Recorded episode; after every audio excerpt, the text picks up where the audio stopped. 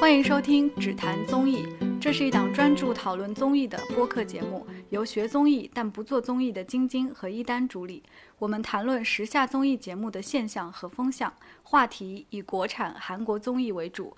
我们认为综艺是被低估的艺术。大家好，我是晶晶，我是一丹。今天是《只谈综艺》的第二期节目，我们要聊一档最近在芒果 TV 制作播出的综艺节目，它和播客这个形式有一些关联。对，它主打的是电台的概念。这档综艺就是《朋友，请听好》。说喜欢那个他，说奶奶的手帕藏着给你。先给大家简单介绍一下《朋友，请听好》的整体节目的概念吧。嗯，它的主咖是何炅、谢娜以及易烊千玺，他们三个会一起经营一个广播小站。对。他们有一个目标是说要在十二期节目内点亮一千万只小耳朵。小耳朵的意思就是，呃，有多少人在收听的时候点击了他们的那个电台的一个按钮。嗯，在网络上，大家对这档综艺有一些评价的关键词，我们经常可以看到说它是一档治愈性的节目，也有说它主打的概念是广播式的陪伴。目前这档综艺在豆瓣上的评分是八点六分，有超过十一万的人打分，所以从数据上看，评价还是很好，评价还是很好的。而且我们其实可以看到，这个节目的赞助商是有在渐渐变多的。观看的时候突然发现后后面几期广告一个接着一个。对，可见可能从广告主的角度来看，这档节目的数据。也挺不错的，所以才会有后续追加的资源。是的，这个节目就从评分上看是观众很买账，然后钱上面金主爸爸也很买账。对，其实这也可以说明，在综艺里面做第一季的时候，招商的部分还是有一些困难的，因为你需要说服金主爸爸这个节目是会受欢迎的。嗯，这样看来，这档节目目前还算是比较成功的。今天这期播客，我们还是想从。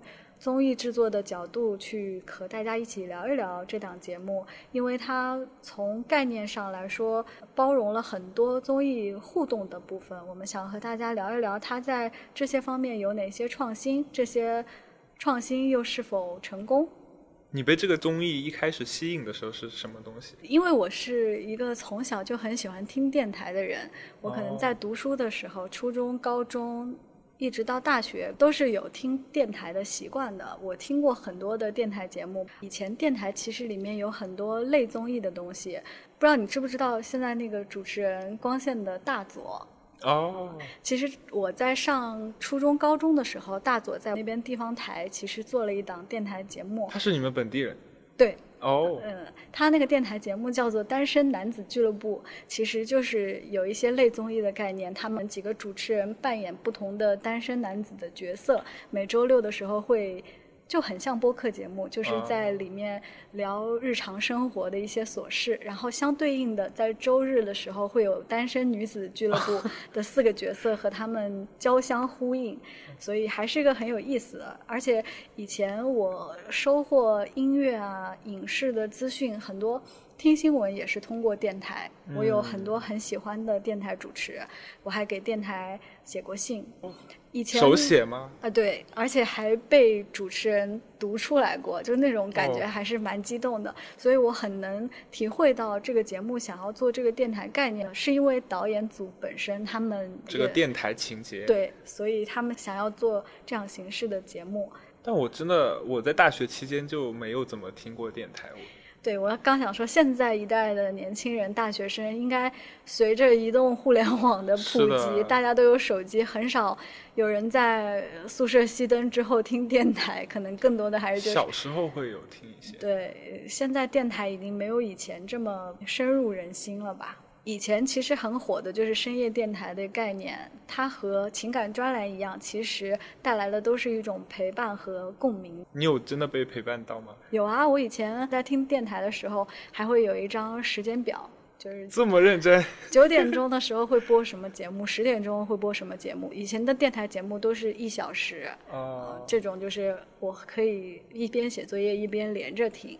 所以你其实是对。电台里都会讲一些什么故事，你是都很了解的。对，呃，当初看到这个节目形式的时候，我就想起了以前听电台时候的感觉，因为以前听电台也有一些 call in 的环节。大家都会在里面诉说自己生活的烦恼，没想到到现在这个时代，这个节目又把大家的这些烦恼和共鸣给挖掘了出来，就有一些怀旧的色彩吧。以前电台这个形式的确是一个还比较强势的媒体，歌手打歌、电影做宣传都会把电台作为他们一个宣发的渠道。嗯，但是随着现在媒介形式太多，对电台好像渐渐被大家遗忘了。说到这里还觉得挺感慨的，但从画面上去，就是把一个电台的本身你只是用来听的，然后现在变成又能看见的这个东西，其实在国内是挺新鲜的一个尝试。对，以电台作为综艺产出的一个形式，因为我们以前看经营类综艺，更多的都是经营餐厅。经营花店，目前还没有在国内看过有经营电台这样的概念。我觉得也是比较适合何炅这个人设，也是和芒果 TV 这个制作团队他自己的生活经验有些关系。他可能也有电台情节，所以想把这个东西做到综艺里面去，加上电台这个形式本身的陪伴和共鸣的色彩，所以才能让这个节目至少现在看起来达到了一定的治愈。或者说共鸣的作用。你记不记得我们公司旁边其实有一个广播小站啊？对，就是之前腾讯做的一个项目，叫“看见吧”啊，见面吧电台。对，这个形式也是算在国内挺有创新意义的。但在国内是首次，但是在韩国的话，可视电台是一个可能粉丝们都会知道的东西。idol 如果要宣传新歌了呀。他们可能都会去韩国的可视电台节目里唱一唱，宣传一下，聊聊天。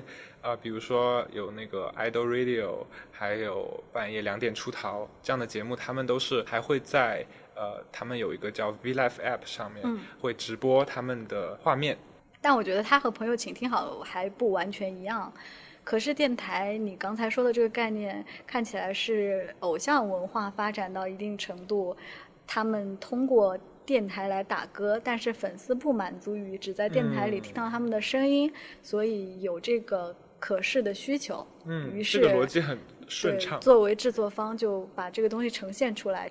见面吧电台每一期其实里面都会有一些观众啊，他其实是会售票的。然后这个售票针对的群体实际上就是这个当期嘉宾的粉丝。对，这个跟我们刚才说的那个逻辑是也是相符的。朋友，请听好，它不一样的地方是，它可视的不仅仅是上节目的 idol，它可视的是整个电台的经营过程。它其实是想把他们如何组织节目内容，如何把这期电台呈现在大家面前这个过程。把它展现出来，嗯，因为它不只有录制间，还有导播间。对，所以要说它跟可视电台的概念还不一样，它就是一档经营类的综艺。虽然他们没有涉及金钱，但他们有一个共同的目标是点亮网络收听的小耳朵。嗯，这个其实挺有意思的，就是它是在一个经营类节目里面还有一个广播节目，然后观众也是可以。在他们广播节目直播的时候，通过芒果 TV 真的是收听这个广播。对，它的的确确更像一个经营类综艺，它的经营结果是电台的收听率。嗯，跟经营餐厅那种比，可能餐厅的是收入，他们的这个就是小耳朵的量。但是他整个节目又没有经营类综艺的那种压力，因为他他节目很多环节的确有制造一些悬念，像是易烊千玺每次去拿收听小耳朵的那个成绩单的时候。都很紧张，但他并不是真正的紧张，观众也不会真的跟着他们很紧张，因为大家都知道这个东西，呃，真正重要的是大家喜不喜欢那个电台的内容。以你听以前是一个忠实的电台粉丝嘛，嗯，你觉得他们的这个电台怎么样？我觉得他们的电台更像是以前的深夜。call in 电台，我相信只要收听过广播的人，应该心里都有一个当地的深夜电台，是在晚上十点之后播出的，陪伴他们的。我当时有一个经常收听的深夜电台，叫《今夜不寂寞》。这个电台真的是陪伴我两三年吧。哦，对，它不仅分享音乐，也会在。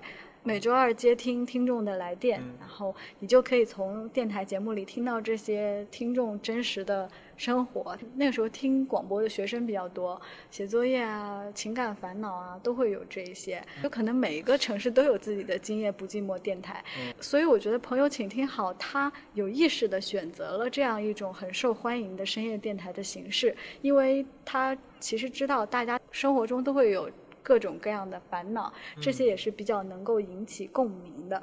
我觉得他做这个节目就很像做公众号的思路。现在很多公众号的爆款文章都是触到了年轻人现在焦虑的一个点，就比如说年轻人的亲情、爱情、友情观、世界观、价值观等等方面的一些共有的问题，都会成为这个节目里面选中的话题。嗯。你可以看出每一期它都有一个共鸣的点，比如亲情方面，年轻人如何和父母相处；嗯。爱情方面，夫妻如何处理一些价值观的分歧；友情方面，自己的朋友在外面说自己坏话，这样的很多人都会遇到的问题，都能在这个节目当中展现出来。听到这些话题，我其实还是很会有感触的。我看的时候就觉得说，其实讲的都是很真实的故事，嗯但有一些内容我会觉得觉得很奇怪。这也是我觉得很想说的，就是我为什么觉得它很像做公众号的思路，原因是它有很多点你能看出来，它是想要做爆款，就是做十万加文章的思路。我们看到很多流行的，呃，新事项啊、GQ 实验室啊这样的账号，里面他做出来的十万加的文章，都是戳中了一些年轻人很有共鸣的点。你有没有被戳中？嗯，坦白说，呃节目里有一些煽情的点，我是嗯被打中的。比如说，无法陪伴自己的爷爷奶奶啊、嗯爸爸妈妈这样亲情的点，我其实觉得是很不想被煽情，但是仍然是忍不住仍然忍不住会。哭。对，你很不喜欢这种感觉，这就像你去电影院。你知道这是一个感人的故事，嗯自然流淌的感动，你觉得是可以接受的，但你无法接受他刻意的让你流眼泪，故意让你产生感动，这就很像《流浪地球》里面吴孟达演的那个角色，他一定要在那个时候死去。我觉得这就是他故意在制造一种煽情的点。我不是说这样不好啊，我只是觉得他可以更自然的展示这个故事。放到朋友请听好里面，它里面有一些选题，真的和公众号重叠很大。比比如如说，嗯选一个说一下。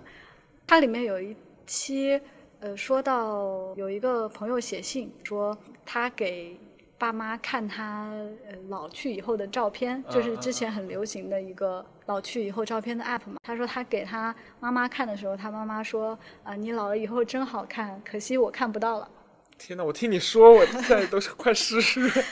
他这个点就是我很确认，新事项一定做过这样的 topic，、就是它一定是爆款公众号做过的东西，而且是会产生疯转的，就是肯定可以引起共鸣的。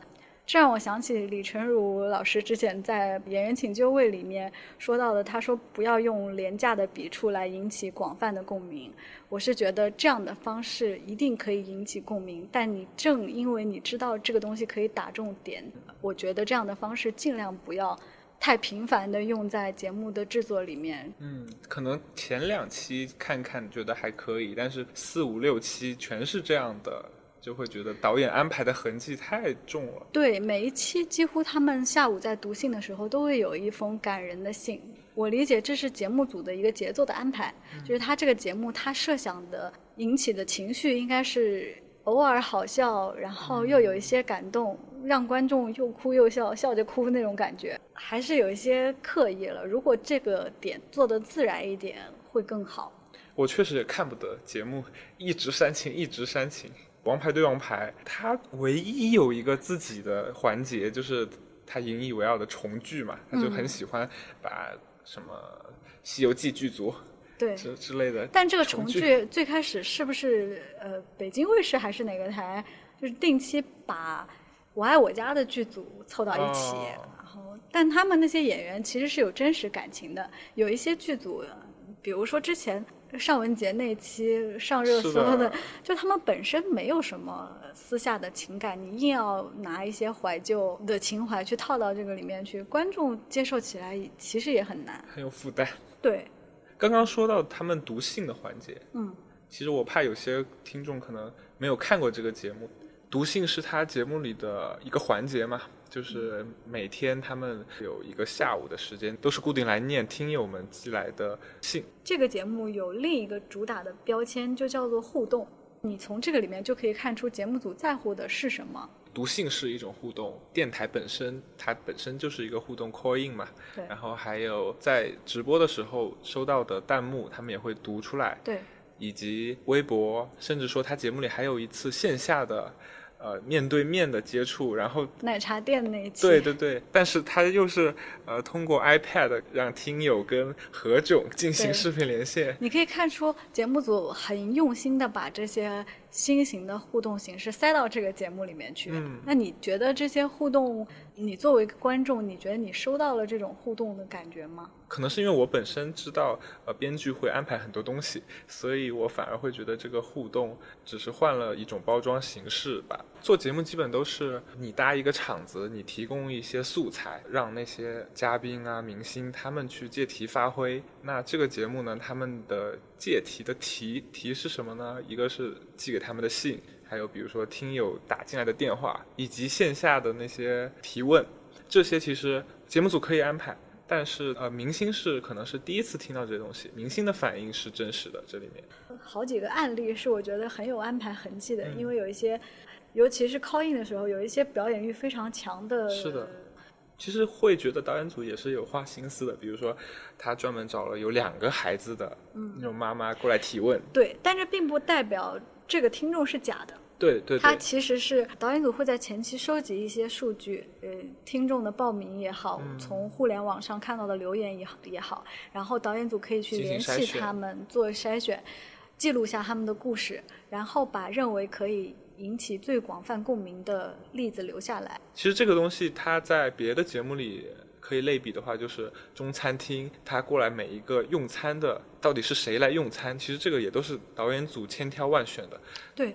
有很多观众其实他人就在法国，可能就就在这个餐厅旁边，但是他就是进不去，因为里面过来就餐的人都是安排的嘛。对，之前我记得中餐厅在法国那期好像还引起了一个热搜，说是否是安排好的，因为有一些外国人却表现的非常热情，看起来不太真实，观众就怀疑是否这些。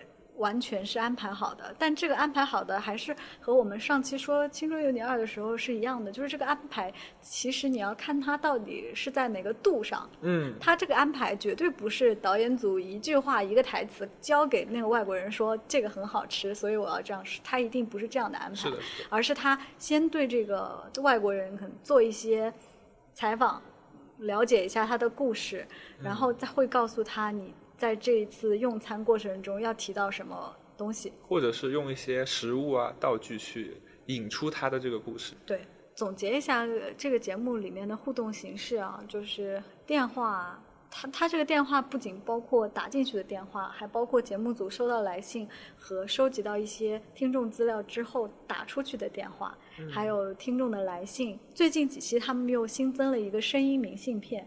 这样一个互动的方式，听众可以扫二维码获取他们想要对他们说的话，还有网络直播本身的形式，点亮小耳朵这样的形式，所以整体的互动形式是非常广泛的。而且综艺节目里面其实很少可以看到节目对观众及时的反馈。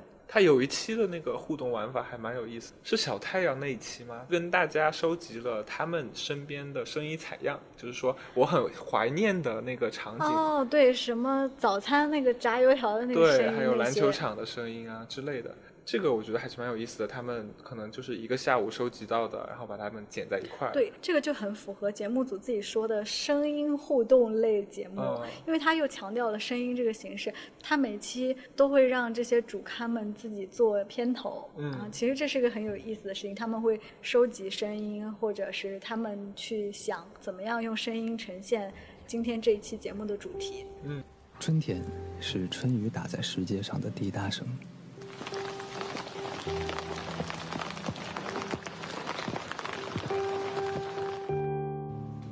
是陶渊明笔下的鸡犬相闻。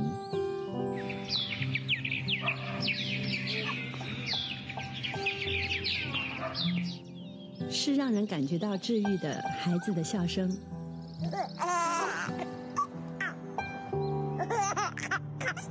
是好想念的这个声音炸油饼的滋滋声。我前几天还看到这一季的创造营，他们的选手小片就是一个互动游戏嘛。其实现在这种互动类综艺突然好像一下子多了起来。啊，创造营的那个互动形式就是。在为这个节目预热，它可以让你在和这个视频互动。它它制造了一个街道的场景，然后让你在这个街区里面 pick 一些你喜欢的。其实这个也很有好处，就是提前你可以知道有哪一些想要 pick 的，而且还能给你一种这个节目制作很精良。因为我看那个互动视频底下的评论还有弹幕都说。大制作什么？是的，其实可能成本也不是很高，他只是做了一个场景，然后把选手的一些动作基本都是抠像抠进去的。对对对。腾讯最近互动的尝试有很多嘛，一个是之前有一个叫我家的，嗯，它就是跟恋与制作人模式很像，然后请了呃黄明昊跟侯明昊，然后主打的是。呃，你会成为他们的经纪人，但是你有一个两难，你要同时带两个名号，你怎么从中呃表现出你的倾向之类的？这个节目多长时间啊？它不是个节目，它就是个它就是个互动游戏，只不过里面有很多影视卡段这样子。哦。前几天还是创造营，它的一开始预热的一个直播节目叫“代码卡吗？连线吗？”嗯。呃，四位导师会在里面直播，观众就可以在里面为他们选择一些他们接下来要做些什么。所以创造营做了很多互动的尝试，我觉得选秀类节目做互动尝试是很合适的，因为你本身 pick 这些选手就是在跟他们互动，行使你的互动权，对，所以他做这些就很顺理成章。那在朋友请听好用到了这么多的互动形式里面，你觉得有哪些是有效的，或者你觉得观众会买账吗？我自己的感受的话。感觉直播综艺它是更适合做互动的，因为你所有的选择是会有及时的反馈。但如果是在一个录播的节目里，你还是会有一定的距离感。但好在它里面还套了一个广播节目，那个广播节目本身是直播的，这个部分的互动就会觉得是很有效的，离观众特别的近。说到互动，其实很多内容形式最近几年都在尝试互动，首当其冲的就是游戏行业。之前 PS 上有出一个游戏叫《底特律变人》，这个游戏使得很多本身不是主机游戏玩家的用户参与到了这个游戏当中。它其实的概念就是你的选择可以决定里面主角的命运。与之类似的还有一款游戏叫《隐形守护者》，当时在国内也挺火的。嗯，这个我听过。很多 B 站的主播也都在直播，因为每个人的结局不同，所以使得这些游戏的玩法更加丰富。大家也是想要开启更多的支线剧情，去看看不同的决定到底对故事有什么样的影响。嗯，游戏做这些其实非常顺理成章，因为游戏本身你的参与度要比其他形式要更强一些。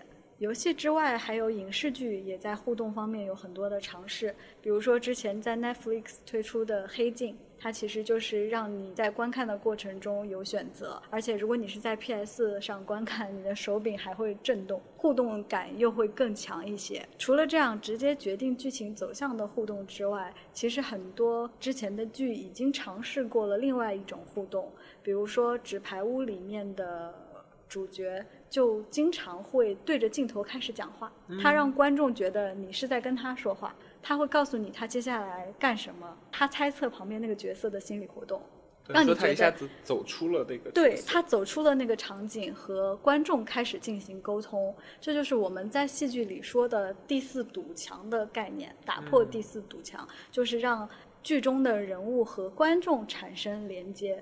除了《纸牌屋》之外，还有这两年很火的一个剧叫《伦敦生活》，是菲比编剧的。这个剧的女主角会在拍摄的过程中也是和观众沟通，其实是同样的互动手法。感觉互动这个东西真的是最近很大热的一个概念。对，不仅是我们刚才说的综艺一直在做互动综艺，影视剧。游戏都在做很强的互动尝试。我感觉到，可能内容创作者是不是有被现在很激烈的互联网竞争环境威胁到？总觉得如果我不做一些互动，是不是我和观众的距离就会越来越远？大家好像越来越关注和受众之间的互动交流。对，我觉得可能是。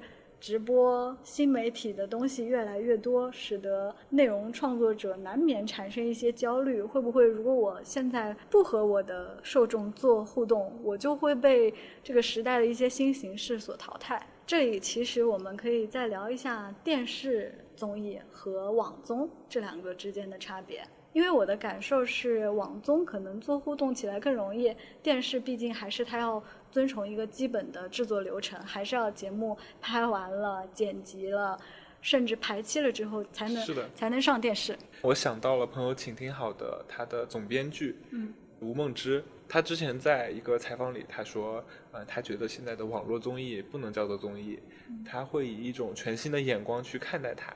因为确实，在网络上播出的综艺，它可以有更多的玩法，它不用像传统综艺那样，呃，我必须录提前录完，然后在某一个时段播出。芒果 TV 可能最需要的就是这种想法的导演。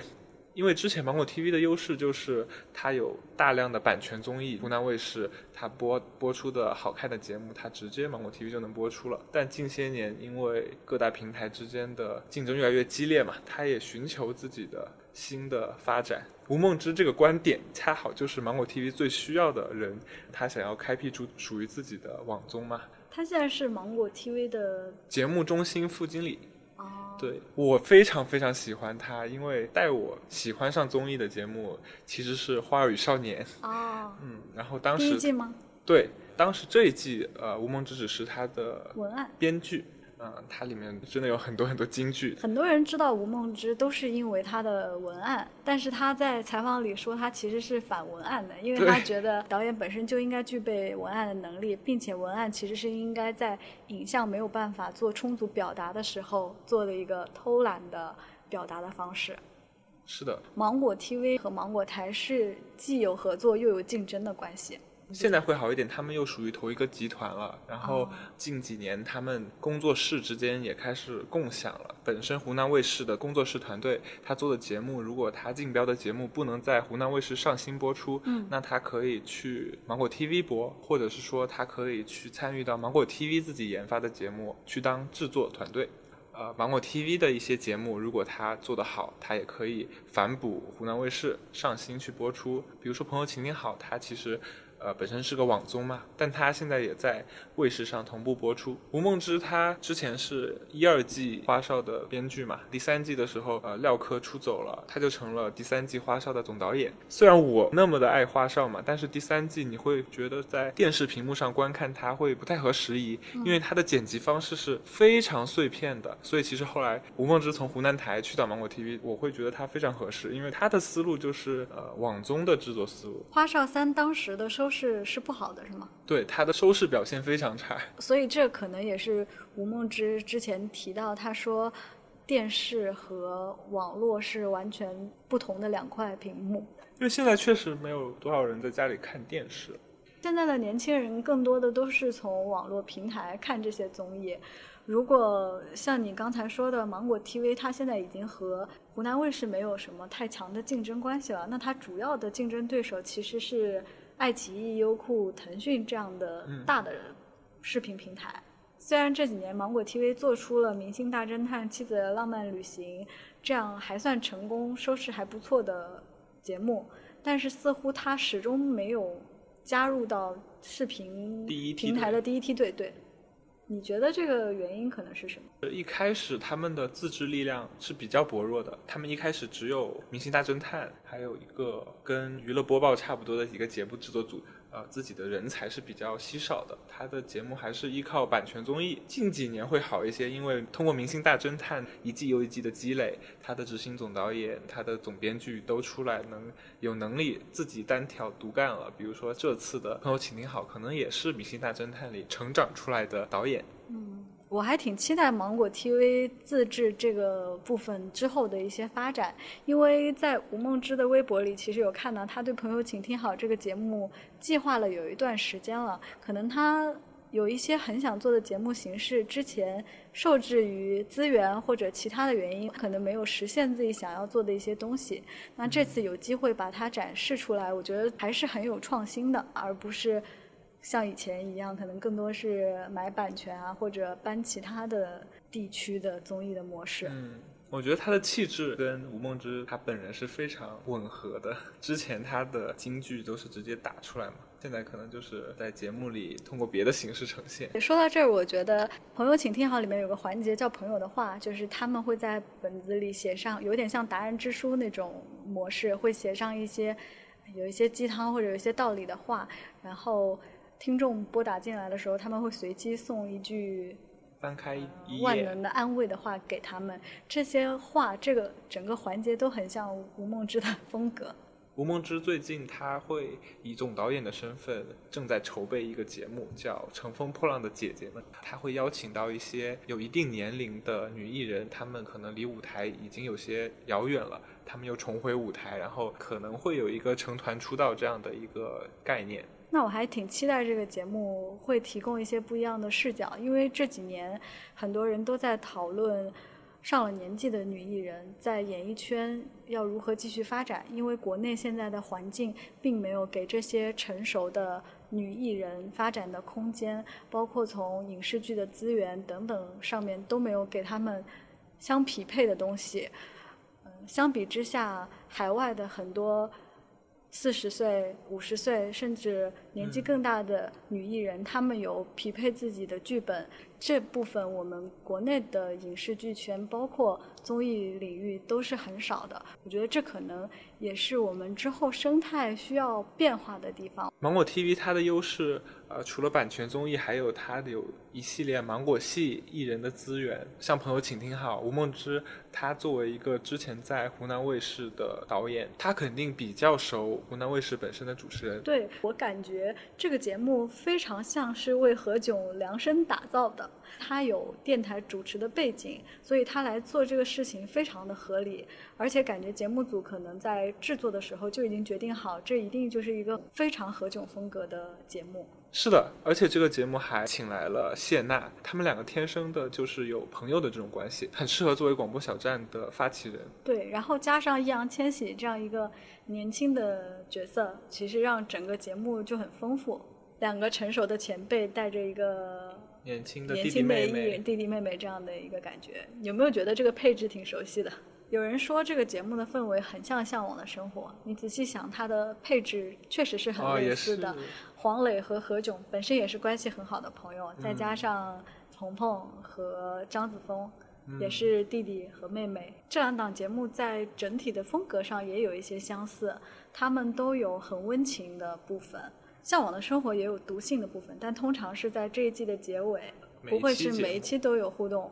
但这两档节目对于何炅的形象来说都是一样的，就是他在这两个节目当中都是一个主人，主人大哥哥，情商很高这样的形象。说到何炅，你对他的印象是什么？因为你之前有跟他一起工作过。我觉得何炅老师他在呃综艺里的呈现跟他私底下其实他的性格是一样的，就是他在节目里特别喜欢作为主人嘛，那他其实，在节目现场他也是很喜欢。或者是说，是因为他的专业积累，让他对全局都有一个自己的把关吧。他会很喜欢提出自己的建议或者想法，现场的环节他都会第一时间给出调整的方向。他觉得怎么样会让呃现场的来宾更加舒服自然，以及节目会更加的好看。你会觉得他已经不只是在做一个主持人的角色，因为我有好几次都是看到他在现场临时的，他就会说，呃，我觉得这个这个这个地方不太好。可不可以这样？他可能马上就做了调整。嗯，我觉得是因为他在综艺制作方面有很多年很多年的经验了，所以他对什么东西有效果，什么东西没效果，有很强的自己把控的能力。嗯，我觉得他也很追求让在座的所有嘉宾都会很舒服的一个状态。对，何老师真的可以说是娱乐圈的一个 大哥大的形象了。你看他前两两天生日对前两天生日，就是他的评论就是很多艺人都在祝他生日快乐。我觉得这也是很多年娱乐圈的积累才能够达到的这样的程度。何老师的形象很适合做这类陪伴类的综艺。因为它很能给人带来一种温柔治愈的感觉。这类综艺很多人管它叫慢综艺，你觉得慢综艺应该怎么样去定义呢？市面上其实现在对慢综艺没有一个准确的定义，有的人会说像《朗读者》《见字如面》这样的节目也属于慢综艺。我觉得这个定义听起来就不太靠谱，你不能因为它。播放的节奏慢，它就叫慢综艺。我觉得慢综艺还是说观众对于这个综艺节目的感受舒适的，是很生活化的，这类叫慢综艺。国内可能兴起慢综艺风潮的，它是以《亲爱的客栈》为首的，后面又有中餐厅啊，对，呃之类的。它其实借鉴的是韩国的《孝利家民宿》嘛。嗯，《孝利家民宿》的导演他之前给过一个慢综艺的定义。他说，以往的综艺艺人都是直接面对镜头的，他会很明确的有表演的时候跟非表演的时候。那慢综艺其实它就像安装了一个监控一样，它是以一个艺人默认不存在这个镜头的情况下去记录一些艺人跟你生活中的一些行为相似的动作，比如说做饭呐、聊天啊、旅行啊。当艺人他不再是以表演的形式面对镜头的时候。其实这类综艺它就是一个慢综艺。的确，慢综艺其实就是艺人真实的生活状态，它是一个半纪录片的状态。虽然他们知道这里有镜头，但是因为在场的时间太长，使得艺人不得不忽略这个镜头，所以他就会慢慢投入到一个真实生活的状态里面。而这个时候，镜头记录下来的就是他相对真实的状况。而且这些片段在以往的节目里都是会被舍弃掉的。但在现在一些慢综艺里，他偏偏会放出这些片段，给你一些生活流逝的观看。对，我记得罗英石，一个韩国非常著名的制作人，很多国内看综艺的朋友都知道这个名字。他做过非常多档慢综艺。他之前在书里面有写过《两天一夜》，他最早拍其实就是本来是要剪掉的片段，但是他发现这些被挖掘出来的。不是要用到节目里的片段，反而更好玩，而且播出去的时候收视效果竟然很不错。嗯，是的。然后他就在后面几期加大了这个比重。对对，感觉在慢综艺里面出现的这些艺人，很多时候都是需要自力更生去做一些事情。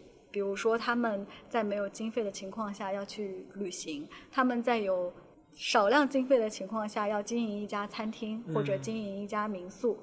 这个可能也是慢综艺的一个核心，就是他们需要在资源有限的情况下做一些反应，这也是他们和真实生活有差别的地方，就是他们要在一个设定的场景里表现自己真实的反应，而不是单纯的只是普通生活的纪录片。嗯，但我觉得这种设定其实是往往能激发一些真实的表现的。这其实就看节目制作导演组的能力，因为有一些。不好看的综艺节目，就是因为它这个场景设定没有设定好，导致艺人没有很好的反应。这也是我觉得国内综艺可能需要提高的地方。因为你现在看韩国综艺，尤其是罗 PD 做的那些综艺，他们对于韩国艺人来说都是非常加分的。他们的场景使得这些艺人能够更好的展现出他们性格里面的闪光点。而在国内有一些综艺。艺人上综艺的时候，可能是有一些风险的，因为有的时候是对你的人设是一个减分。那说回来，朋友，请听好，它作为一个治愈型的慢综艺，那它到底有没有给观众带来治愈的效果呢？你看节目有被治愈的感觉吗？节目里已经有在想方设法的买一些治愈的点，比如说它有两只猫嘛。阿台跟点点，我觉得特别治愈的片段反而是这些。在我看来的话，比如说易烊千玺他跟阿台的或者点点的一些互动，或者是他们比较温馨的在做饭呐之类的，反而真正应该治愈的读信、接听广播这两个环节，在我看来都没有给我很好的治愈感。可能是因为我先入为主吧，我会觉得这些都是安排好的，而且有时候甚至里面会有一些段子，我就会觉得我不过是在看编导精选过的一些网络内容。你刚刚说到猫，我就想到，其实现在很多综艺节目有在里面安排宠物，像《向往的生活》，它也有柴犬嘛。嗯。我有朋友说，看《向往的生活》的时候，他没有觉得节目呈现出了一个向往的生活，他觉得大家都很忙碌，要为了现在要吃什么了要去农作。三十三餐这个节目，它其实是《向往的生活》的原版。虽然他们的外壳好像是一样的，但实际上三食三餐更像我们刚才说的自力更生的那个感觉。嗯，但向往的生活好像还是主要围绕黄磊和炅去接待客人这样一个主旨，而不是他们真的要种菜种地是为了三食三餐。对你就会觉得三十三餐的逻辑是非常顺畅的，他们的劳作就是为了呃接下来的这一顿午饭或者是晚饭。但是在向往的生活里，他们的劳作你可能会觉得离他们的这个命题向往的生活非常遥远。对，向往生活和朋友请听好，我觉得还有一个比较像的点就是他们的节目模式结构很明确，每一期每一部分要说什么。都很相似，虽然嘉宾不一样。朋友，请听好，里面他们每次都是以要准备这一期电台开始，然后到了中午大家一起吃饭，聊一些生活上的事情或者烦恼，然后到下午的时候就开始读信，然后读信的过程总是又哭又笑，有感动也有欢乐。下午和晚上都是电台直播的环节。嗯。这种结构感，我觉得可以给观众带来一定的预期，但是不好的点就是你会看每期节目的时候少了一些期待。正因为它有点符合预期，就让它失去了生活本身的随机感。对，这也使得上这些节目的嘉宾其实可以表现的机会比较少。嗯，他们电台真的有点拥挤，有时候六七个人坐在一起，飞行嘉宾一句话都说不上。对，这就很像《向往的生活》，有的时候邀请很多的人过来做客，如果黄磊都不认识，可能只有何炅认识他们，这个时候互动就会变成只是在做游戏，就没有那么多真实生活的场景，没有更多观众想看到的聊天和反应。朋友，请你好，里面有一期我觉得是非常。真实的，它表现出了一种随机性，就是易烊千玺跟谢娜他们两个去春晚要去春晚参加彩排了，所以临时那天的直播都取消了，改了个时间。那最后我们来说一下，到底推不推荐大家看这个节目？呃，我是一般推荐这个节目。如果你是一个时间比较充裕的人，且对电台有一定的情节，可以去看一两期，因为它有完整的展现广播小站是如何筹备的。如果你期待一些解压或者是治愈，节目里一些桥段还是比较刻意的。但是我个人肯定会把它看完，因为它是吴梦之 做的节目。你是喜欢吴梦之做的节目是吗？对对对对对。我很期待吴梦之之后做的节目。这个节目，我觉得大家可以不花太多心思专门的去看，可以在吃饭或者做事情的时候放在旁边，一边听一边做事情，有点像播客感觉的。作为一个新型的综艺节目，我觉得它的形式和创新是值得鼓励的。我也很期待吴梦之这样的制作人在之后节目里的更新的尝试，因为我看到他对于网综。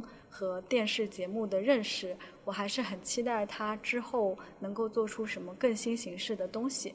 至于你刚才说的治愈有些刻意的部分，虽然我也认为他很刻意，但可能对于部分的观众并不一定能感知到这种刻意，就很像那些爆款的公众号，他们的受众也不一定会觉得是故意为了产生共鸣而做的那些内容。是的，所以我说可能可以去挑一期看一下，你会觉得还是比较舒服的。对，如果你挑一期看了以后呢，觉得你很喜欢这样的形式，我觉得也不妨把它看完，或者是把它听完。这期节目就是这样了，欢迎你在各大音频网站和泛用型播客客户端订阅我们，拜拜，拜拜。只谈综艺，每期节目最后会有后采的部分，在后采当中，我们会和大家分享录制节目的感受和想要补充的内容。第一期节目发布之后，我们在小宇宙 App 里收到了很多的评论，还觉得挺开心的。是的，在评论区看到第一个特别长的留言的时候，觉得我们之间是有对话到的。对，不管你是和我们有相同的观点，还是有不同的意见，我们都很开心你能够收听我们的节目。那这一期录完以后，你有什么想要补充没有说到的地方吗？我有一个关于这个节目的困惑，可能之前忘了提了。朋友，请听好，作为一个杂糅了各种类型的节目，它的重点到底应该放在哪个部分？究竟是经营，还是广播？还是听众们想要解决的问题，还是嘉宾之间的生活流的互动，这个东西节目本身也并没有很好的找到方向。嗯，作为一个创新的节目，导演组在这方面可能也是在做一个尝试和探索吧。我没有什么特别需要补充的内容。昨天刚好看到《向往的生活》第四季发布先导片。节目里我们说到，《向往的生活》每一季只是在季中的时候通过读信的方式和观众互动，但是在先导片里面，我看到他们在蘑菇屋门口设置了一个信箱，也就是这一季这个信箱应该也承载了互动的部分。至于这个互动是和观众的互动，还是当地居民或其他人的互动，我们暂时还不知道。很期待这个节目之后的发展。这一季的景色风光特别的好，整。个感觉就很像《动物森友会》里面的场景。在小宇宙的评论里，我们也看到有听友希望可以聊《向往的生活》。呃，我也一直是《向往的生活》的粉丝。我以前还听过黄黄磊老师的电台节目，两千零一年前后的时候，在台湾的飞碟电台播出的，叫做《黄磊时间》。这一期后采，我们想抛出一个问题给大家：你之前听过电台吗？那些陪伴过你的电台节目都是怎样的呢？欢迎你在留言区留言告诉我们。这期的节目就是这样啦，我们下期再见，拜拜。